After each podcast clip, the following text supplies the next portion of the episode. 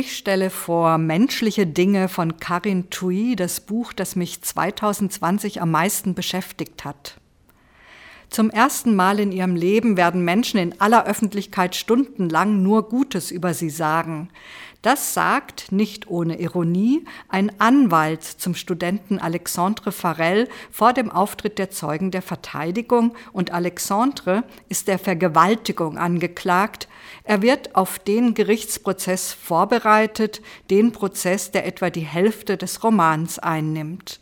Akribisch recherchiert einem wirklichen Vergewaltigungsprozess in den USA nachempfunden, dem Stanford-Fall. Alexandre ist der Sohn von Claire, einer Pariser Intellektuellen und Feministin, und von Jean, einem Nachrichtenredakteur, Marke Lebende Legende. Reich, berühmt, begehrt, perfekt. Doch hinter dieser Fassade, wie könnte es anders sein, lauern Abgründe. Claire und Jean haben Affären und Liebschaften. Claire wird gerade Rassismus vorgeworfen, weil sie die Täter der Kölner Silvesternacht 2015 benennt. Jean sieht Jüngere an seinem Redakteursessel zerren und verteidigt ihn mit allen Mitteln. Im Buch sinniert Claire über ihre Ehe. Da lese ich mal ein Zitat vor. Sie und ihr Mann gehörten zu den Powerpaaren, die die Mediengesellschaft bewunderte. Doch in dem permanent neu austarierten Kräftespiel ihrer Ehe war unschwer erkennbar, wer wen beherrschte. Im Falle einer Scheidung würden sich ihre Freunde und Geschäftskontakte auf die Seite des einflussreicheren Jean schlagen. Sie selbst wäre isoliert, geächtet. Die Zeitungen würden seltener und weniger positive Besprechungen ihrer Bücher abdrucken. Dafür würde Jean mit indirektem Druck schon sorgen. Er müsste nicht einmal zum Telefonhörer greifen, denn sein Netzwerk funktionierte von allein. Zitat Ende. Karin Tui führt uns suffisant in das wohlhabende Bildungsbürgertum der Pariser Gesellschaft ein, in das Hauen und Stechen um Geld und Macht in einem intellektuellen Milieu, das das Selbst verachtet. Deshalb passiert es im Verborgenen. Eigentlich scheint es, dass das Paar seine Lebenslügen bis zur Rente durchziehen kann. Da passiert es. Ihr Sohn Alexandre, Elitestudent, wird der Vergewaltigung angeklagt. Er hat auf einer Studentenparty bei einer Wette mitgemacht, jeder muss ein Mädchen rumkriegen und vögeln. Alexandre kriegt ausgerechnet Mila zugewiesen. Er hat sie selbst widerwillig zur Party mitgenommen. Sie ist die Tochter der neuesten Liebschaft seiner Mutter. Sie gehen raus hinter die Mülltonnen und er vögelt sie, so sieht es Alexandre. Sie gehen raus hinter die Mülltonnen und er vergewaltigt sie, so sieht es Mila. Was ich hier nur andeute, wird im Roman mehrfach detailliert geschildert. Nicht jede kann das gut ertragen, dies nur als kleine Warnung.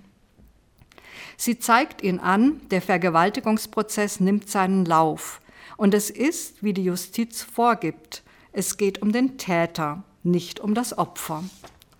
So kam ich in die Verlegenheit, in epischer Breite die Ansichten eines Vergewaltigers betrachten zu müssen, etwas, was ich als Feministin nie wollte und auch weiter nicht will. Ich kann euch gar nicht sagen, wie sehr mich dieser Roman beschäftigt hat. Karin Tui zeichnet eine gesellschaftliche Mentalität, in der sich einfach genommen wird, was man will. Die meisten Heterobeziehungen sind so normal wie krank. Nicht immer kann man den normalen Sex von Vergewaltigung unterscheiden. Und nicht immer weiß man, ob es um Sex oder Macht geht oder ob das vielleicht das Gleiche ist.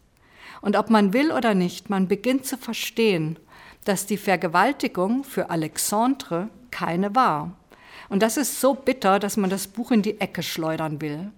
Und da Mila nicht deutlich Nein gesagt hat und man im Patriarchat ja nicht davon ausgehen kann, dass Alexandre andere Abwehr versteht, wird er freigesprochen. So war es auch in Stanford. Gleichzeitig ist im Roman die MeToo-Debatte in vollem Gange. Es gibt Gegenwind. Les Chances Humaines, menschliche Dinge, wird in Frankreich heiß diskutiert. Karine Thuy legt den Finger in die Wunde, ohne explizit Partei zu ergreifen schwer zu ertragen, gleichzeitig neuartig und besonders. Ich habe so etwas noch nie gelesen und ich hege keinerlei Zweifel, auf welcher Seite sie steht.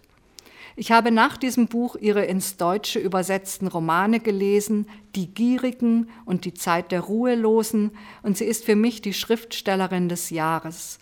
Hochaktuell, scharfsinnig in der Analyse der französischen Gesellschaft, besonders der Blick auf Zuschreibungen und Identitäten und eine brillante, humorvolle Erzählerin.